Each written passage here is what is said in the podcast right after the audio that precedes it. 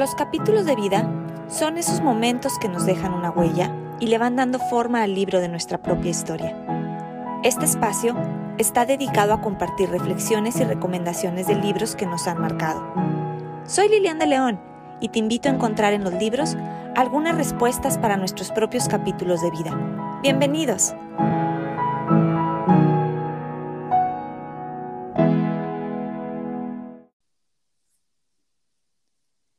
Me siento muy contenta por la invitada que tenemos hoy con nosotros.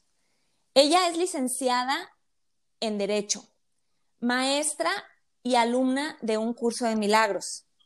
Es una persona con un alma muy cálida, que apoya en procesos personales a quien requiere acompañamiento para transitar algún capítulo de vida. Semanalmente la puedes encontrar en Facebook Live en Charlas de Conciencia junto a Liz Cano, donde platican de temas relacionados al bienestar emocional, además de talleres digitales como el Diario del Perdón y Manual de Trabajo, que está enfocado al trabajo personal y de introspección. Y como cereza del pastel, ella tiene su propio podcast que se llama Entre Almas. Estoy hablando de la licenciada Sandra Díaz Arellano, Muchas gracias, Sandra, por aceptar esta invitación, porque yo sé que tus comentarios y aportaciones siempre son muy certeros. Cuéntanos un poquito más de ti y en qué capítulo de vida te encuentras, qué haces actualmente. Bienvenida, Sandra. Muchas gracias, Lilian. Mira, pues primero que nada me, encanta que, en realidad nos volvimos a, encontrar tú y yo a través de los podcasts. Eh, muchas historias que contar, pero yo me voy a, me voy a basar en los libros, que es el, tema que nos une el día de hoy, Lilian, en el que tengo el, honor de, estar, de, estar, invitada, porque, porque siempre han sido eh, parte de mi vida. Siempre han sido desde muy niña, desde muy chiquita, he leído vorazmente, este, al grado que mis primeros anteojos los tuve a los ocho años, porque, y no era por otra cosa más que leer no era un defecto congénito ni nada, sino que pues en las noches leía con muy poca luz y, bueno, fue necesario. Te, fuiste involucrando desde muy chiquita, Sandra. Muy chiquita, en cuanto empecé a leer, para mí fue un descubrimiento maravilloso saber que podía entender cosas, eh, aprender cosas a través de las letras. Mis abuelos tuvieron mucha influencia en mí en ese, en ese aspecto de la lectura, muchísima, porque los dos eran aficionados a, conocer, a, aprender a través de los libros. Leer para mí, este, Lilian, se ha convertido en, en, algo como tomar agua, como, como un gusto cuando es una copa de vino, cuando es un café.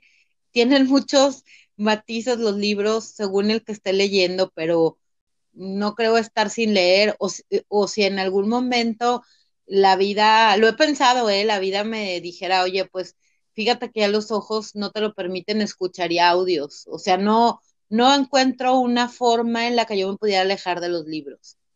Tal vez no, tal vez no leo lo que yo quisiera, por lo que dices tú, este, de las actividades, pero sí leo, no sé, trato al menos, al menos de leer tres libros por mes al menos. Wow, entonces estás leyendo bastante al año.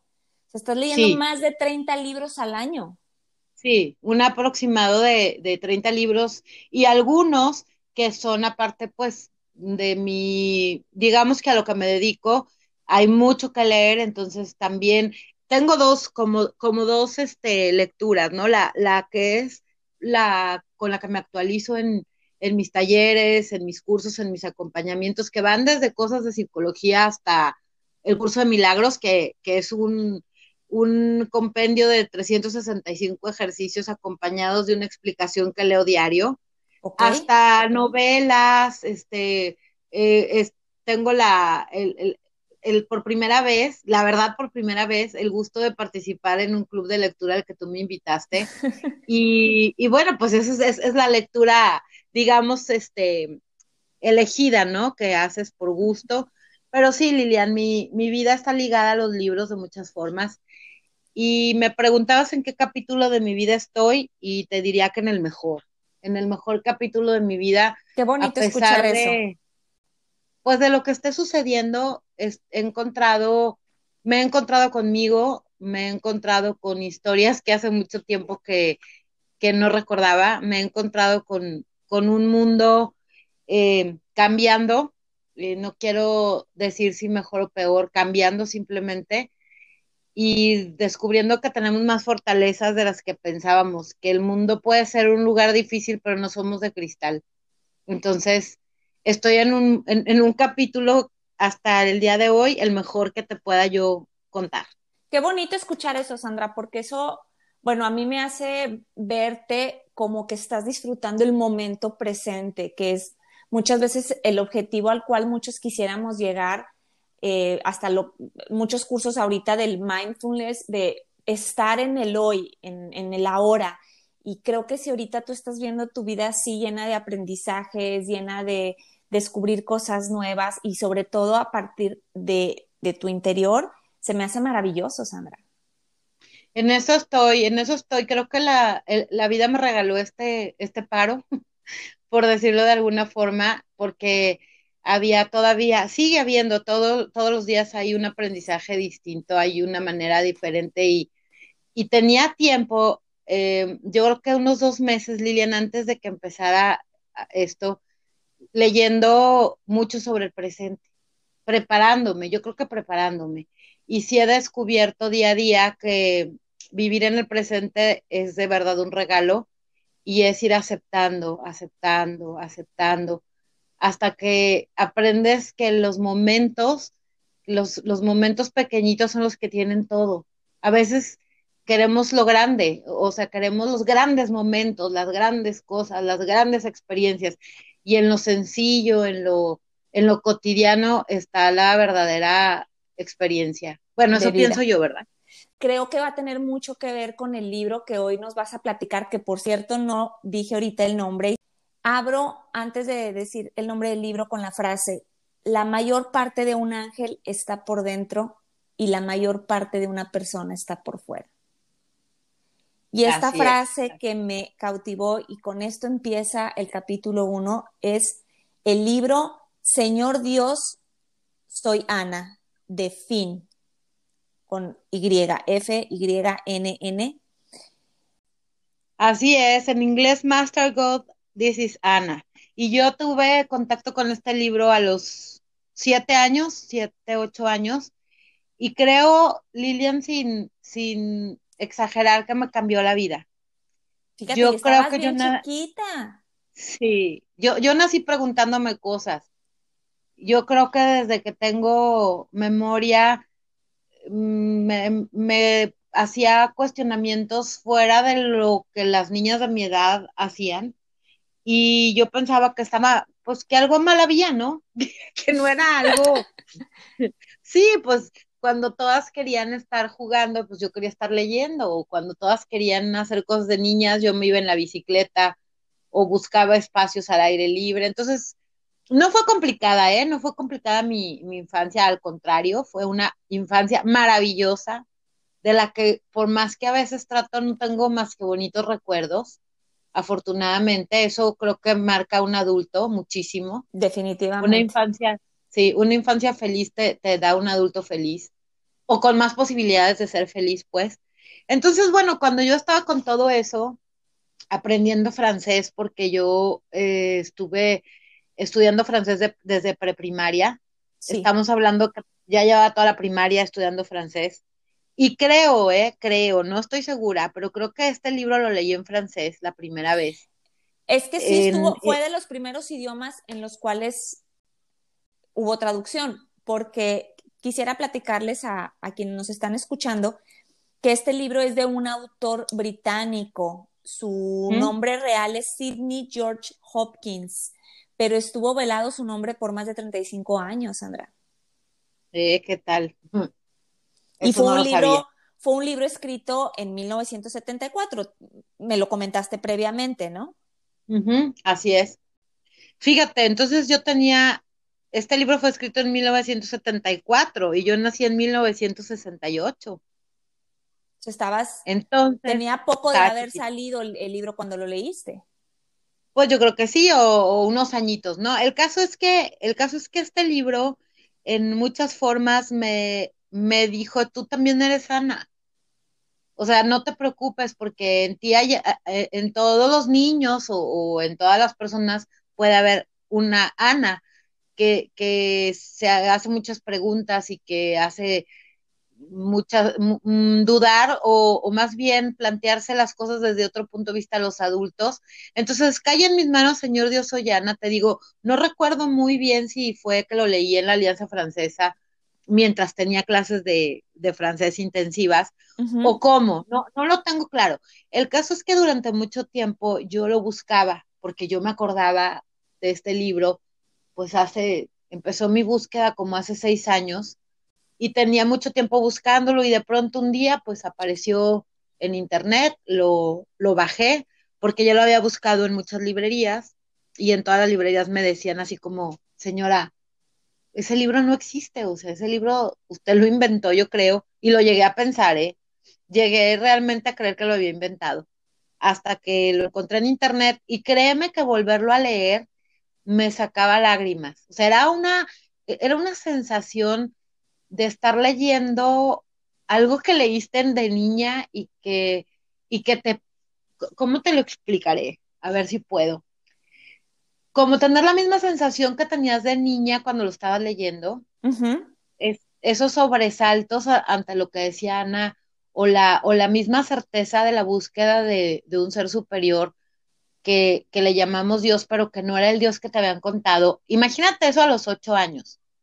Entonces, pues sí, realmente volverlo a leer ha sido un placer, un, verdadero placer. Sería importante aquí que le eh, comentemos que es un libro biográfico. O sea, fue una historia real que el autor vive eh, y narra. ¿Es, cierto esto, Sandra? Sí, sí le sucedió a él. Él tenía 19 años cuando conoce a Ana, que tenía 5. Y es un libro donde Ana le transforma la vida por completo. Ana es una niña maltratada, por lo que por lo que pues la encuentran en una calle solita, eh, vagabundeando. Y poco a poco se va acercando eh, a ella hasta que, hasta que Ana voltea y le dice, pues yo me voy a vivir contigo, este, como si lo supiera. Y la mamá del protagonista de Finn, pues tenía como esta parte de ser muy humana y muy em, caritativa y, y, de aceptar a personas en su casa, pues que lo necesitaban, incluyendo mascotas, porque tenía perros, gatos y todo, todo aquel ser humano que se sintiera abandonado iba a dar a casa a la mamá de Finn. De hecho, Sandra, en base a lo que dices, leyendo un poquito sobre el autor, sobre Cindy, él muestra ser una persona muy sensible, muy empática, porque no sé qué tanto sabes de, su historia, pero él después de lo que sucede con esta niña, que ahorita nos vas a platicar tú eh, de qué se trata en general el libro, tiene muchas fobias y necesita entrar a un centro terapéutico. Y ahí conoce a una persona que es la que finalmente va a platicar en, en el futuro de él y habla de una persona muy empática, muy caritativa. Ahora entiendo por qué, por lo que dices de su mamá. Sí, su mamá era, o, sea, el planteamiento en el libro de la mamá es una persona excepcional, con un alma, eh, eh, o sea, me impresiona mucho que la señora, por ejemplo, no le hacía preguntas a los que llegaban ahí, o sea, ella, ella solamente los atendía, pero no, no era así como que, ¿qué te pasó? ¿Y, ¿Y por qué estás aquí? Y respetaba mucho el espacio del otro, a pesar de que estaban en su casa. Entonces, supongo yo que el tener una mamá así, pues claro que te, que te cambia, ¿no? Y te hace así a, ti también ser de la misma manera. Él amaba, como, como te decía ahorita, este, la, o la mamá y él, los dos tenían gatos, tenían perros, tenían muchas mascotas que iban eh, en, por el camino encontrando y que no tenían un lugar. Habla mucho del carácter del gato, del carácter de, de la perrita que tenían y cómo este, él tenía inclusive rasguños de que le había hecho uno de los, de los meninos y cuando llegó Ana lo domó en dos minutos. Entonces, este, en forma general, Ana siempre estuvo eh, en contacto de alguna manera con Dios, con, con el Señor Dios. ese es el centro del libro. Y cómo sus, sus mismas em, dudas o sus mismas eh, respuestas que se da ella eh, tocan el, corazón y, tocan la, mente de todos los demás que están alrededor. Ok, y como los personajes principales, ¿quiénes vienen siendo?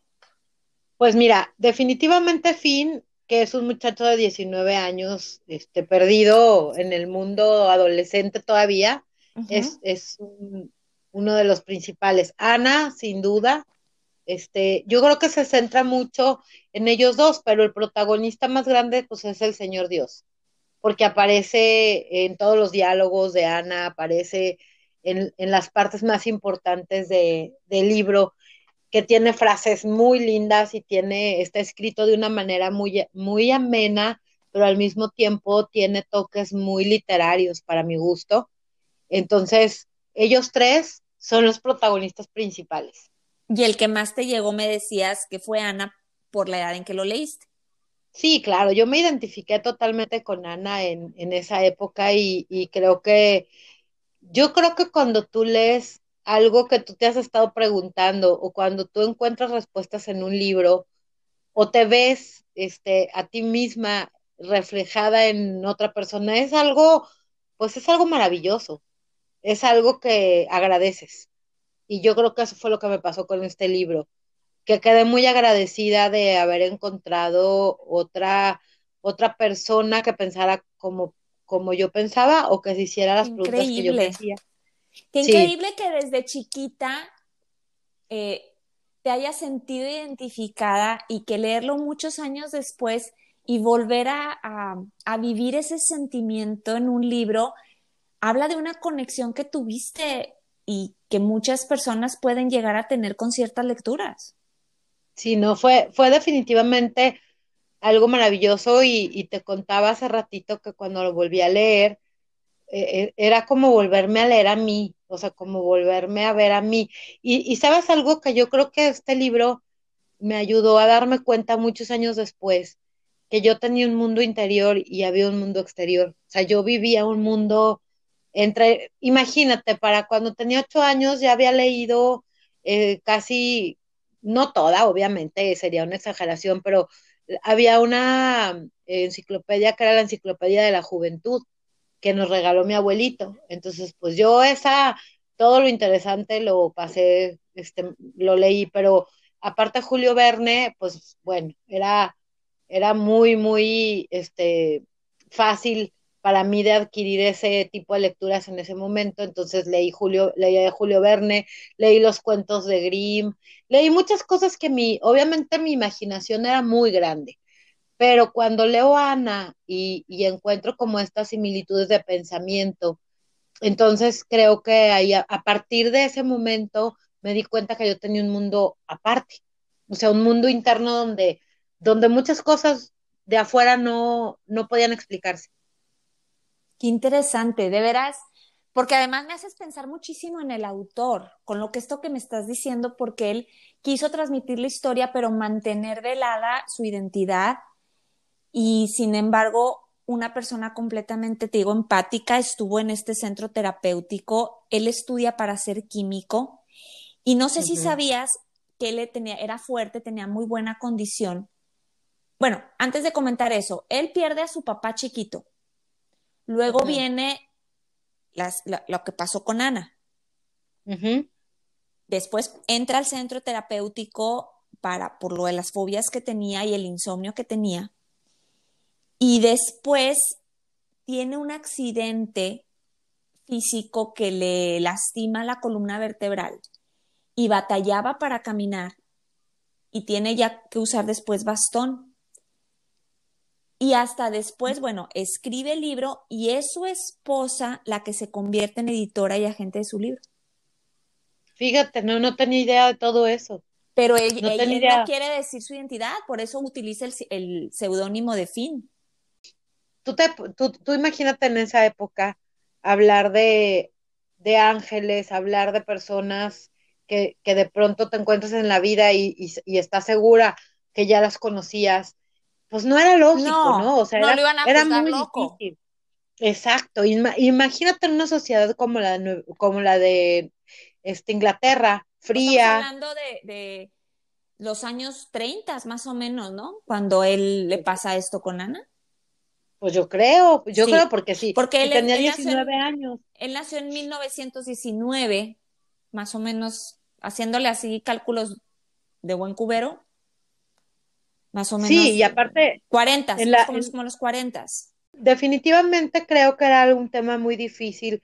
Sigue siendo, Lilian, un tema muy difícil. Sigue siendo algo que, la, que las personas no aceptamos con facilidad porque, pues porque estamos muy eh, condicionadas por muchas creencias. Y una de, una de las cosas que plantea este libro es esa.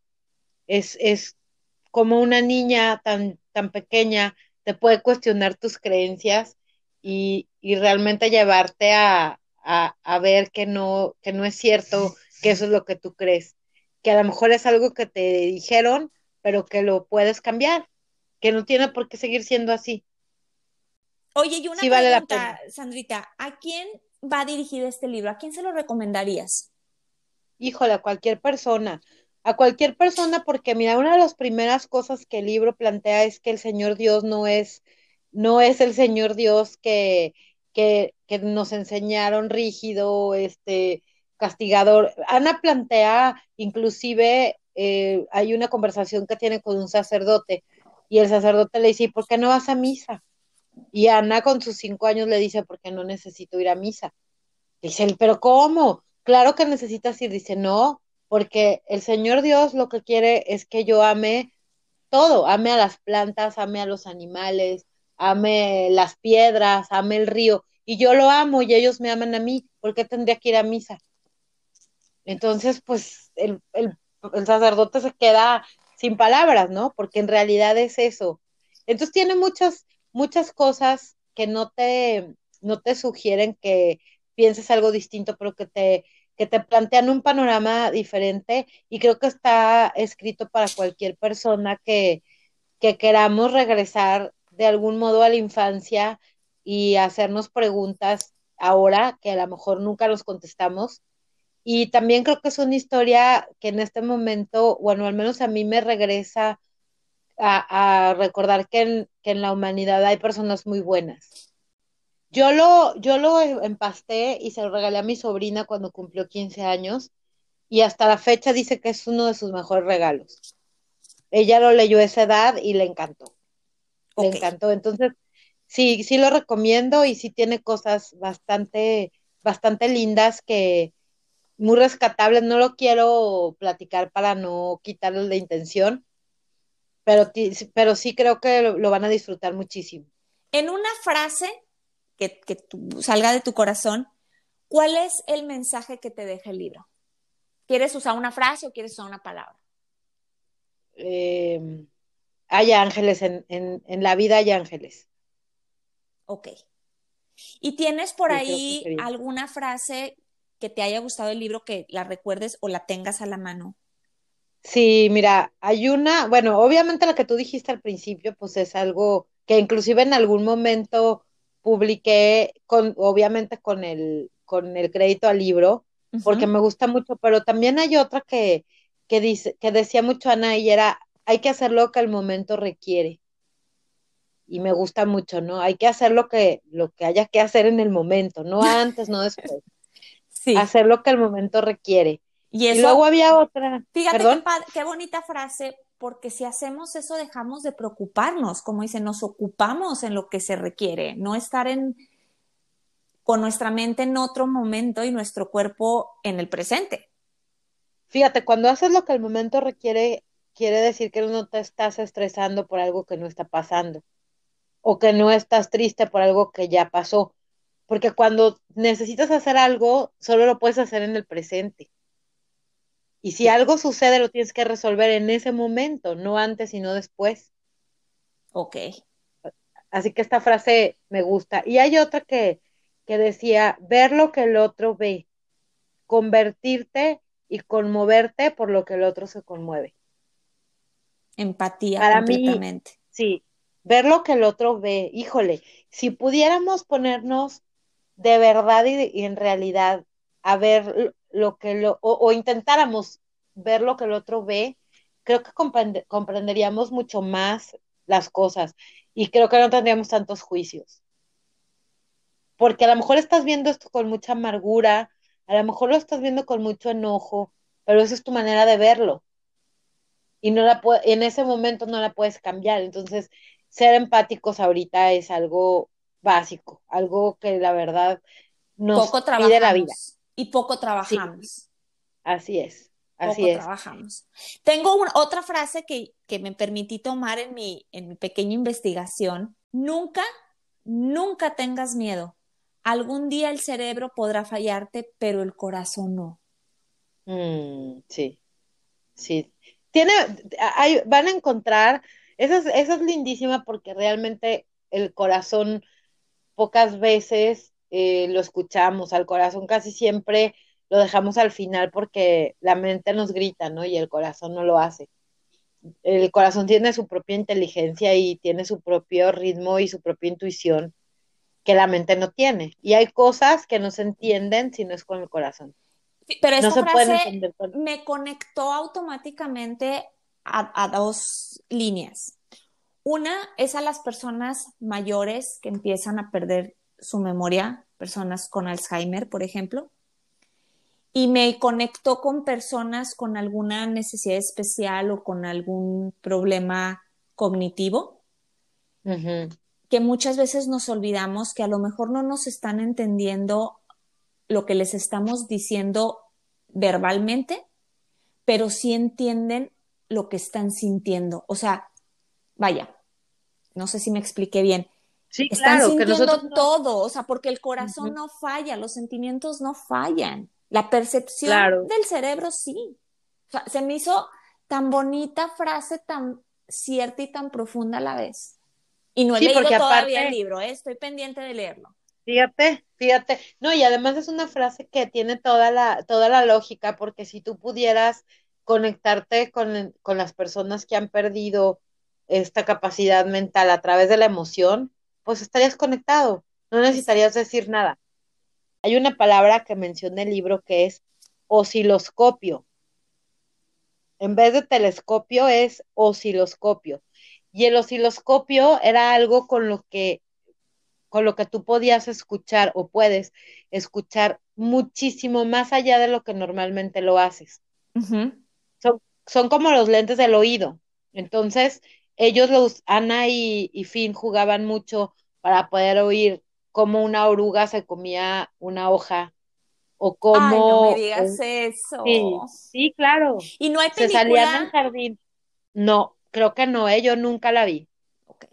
No, no, no, y, me- y- y estoy casi segura que me hubiera llegado. No, no sé, a lo mejor, ¿eh? Pero Pero Claro. me lo, como que ahorita me dices eso y me los imagino jugando, no sé, me vinieron a la Sí. mente. Definitivamente me dejas tarea, eh, aunque siempre digo esto en todas eh, las entrevistas que he tenido, que lo voy a poner en mi lista y pues tengo mucha tarea, pero bueno. claro. Oye, Sandrita, y para poder eh, ir concluyendo, ¿qué consejos le darías a las personas que nos escuchan para leer? Yo creo que hay que encontrarle el gusto y hay que elegir la primera vez que vas a, a- a tomar en serio un libro, hay que elegirlo bien como eliges el vestido de 15 años. O sea, no te, no, no agarres cualquier libro. Yo creo que habría que ver qué es lo que te interesa más, si la historia, si la novela.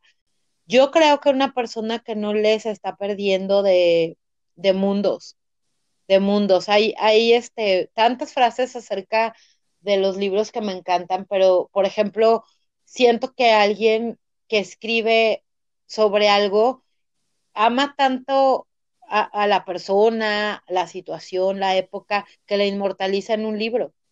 Y tú llegas y te metes a ese mundo o, o te metes a esa historia y es algo maravilloso. Aparte, en estos momentos en que estamos pues todavía muchos eh, que tenemos la fortuna de, de, poder seguir en casa y no salir tanto, pues ese es un momento perfecto para, para inclusive leer libros que tienen que ver con situaciones como esta, como El amor en los tiempos del cólera, como el ensayo de la ceguera de José Saramago. O sea, hay muchos, hay muchos temas.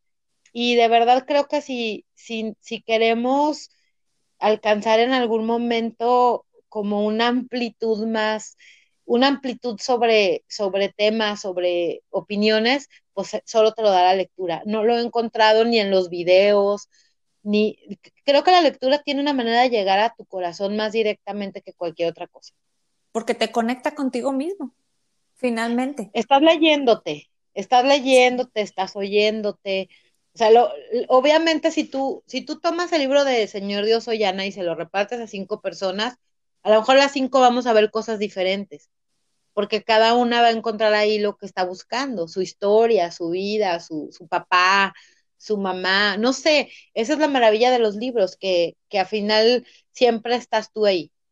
Y ahorita que dices eso, y lo platicabas anteriormente, que yo lo omití comentarlo, efectivamente Sandra y yo estamos en un grupo de lectura eh, vía Zoom, porque ni siquiera estamos en la misma ciudad, y de veras se los quiero recomendar que comiencen por formar un pequeño grupo, con tres personas tienen, con tres personas tienen para iniciar porque se van a dar cuenta de cómo cada quien ve de diferente perspectiva de acuerdo a sus situaciones y la cantidad de ideas que fluyen y te ayudan a abrir tu pensamiento, te ayudan a abrir tu visión y además te motivan a ir leyendo. No sé si estás de acuerdo conmigo, Sandra.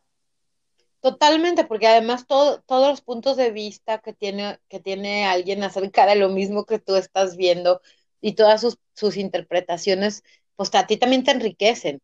Además, compartir el gusto por leer con, con, con alguien más y, que tengan diferentes edades y diferentes ocupaciones, pues es enriquecedor, porque estás, estás compartiendo algo que, que no daña, que no, que no es chisme, que no es este sin juicio, sino algo que realmente te está dejando culturalmente, eh, te está dejando eh, de muchas formas algo bueno. Exactamente. Y compartir eso es muy padre, es muy padre. Oye, Sandra, y a ver, platícanos ahora, ¿en dónde te pueden encontrar las personas si quieren hacerte una pregunta más eh, directa del libro o si tienen interés en, en el curso de milagros o los cursos que tienes? ¿En dónde te pueden encontrar? Mira, tengo este, en Facebook, estoy como Sandra Díaz, Sandra, eh, la, S, la S mayúscula y la D mayúscula, simplemente así Sandra Díaz. Y tengo otra página que es sandradíaz.ucdm, que es un curso de milagros. Eso es en Facebook. Esas dos páginas están en Facebook. Y en Instagram estoy como Sandra Díaz Arellano. Sandra Di Arellano. Okay. Este, de todas maneras, lo, vamos, lo voy a dejar en las notas de este episodio para que las personas puedan buscarlo. Perfecto. Y por supuesto, tu podcast. Ah, mi podcast que ya está por arrancar la segunda, la segunda temporada, porque la primera pues se vio este, interrumpida por los acontecimientos sucedidos. Eh, se llama Entre Almas y pues la verdad es que lo inicié con esta necesidad que todos que todos en algún momento tenemos de escuchar a las otras almas, igual que yo, que comparten sus experiencias, que comparten su, su aprendizaje. Y creo que cada persona que está ahí enfrente es porque yo la llamé. O sea, de algún modo estábamos destinados a platicar. Ajá. Exactamente. No, pues lamentablemente el tiempo es poco y la plática es mucha. Pero fue una charla muy linda. Mil gracias por aceptar esta invitación y compartir estos capítulos de vida. Y gracias de veras, Sandra, por trascender de manera tan positiva en todas las personas que te rodean. Muchas, muchas gracias, Sandra. Muy, muy, muy agradecida. No, gracias a ti y gracias por ese concepto que, que tan lindo que tienes de mí. Gracias porque nos volvimos a, a encontrar y yo encantada de, de decirle a la, a la, gente que la lectura de verdad es algo que, que no debe de pasar de moda. Y no hay nada, Lilian, yo no sé si coincidas conmigo, como agarrar un libro y, que, y olerlo. O sea, que, que cuando lo estás leyendo, cada libro tiene su propio aroma. O sea, es, es como, como tener algo en las manos muy valioso. Bueno, al menos creo que para mí. Así que muchas gracias a ti por permitirme no expresar todo esto. No hay ninguna duda. Yo creo que no hay lector que no sintamos el aroma de un libro. Sí, es lo máximo.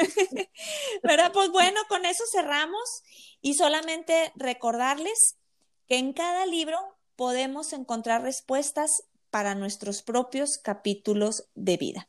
Muchas gracias por haber llegado hasta el final de este episodio y nos vemos en 15 días. Hasta la próxima.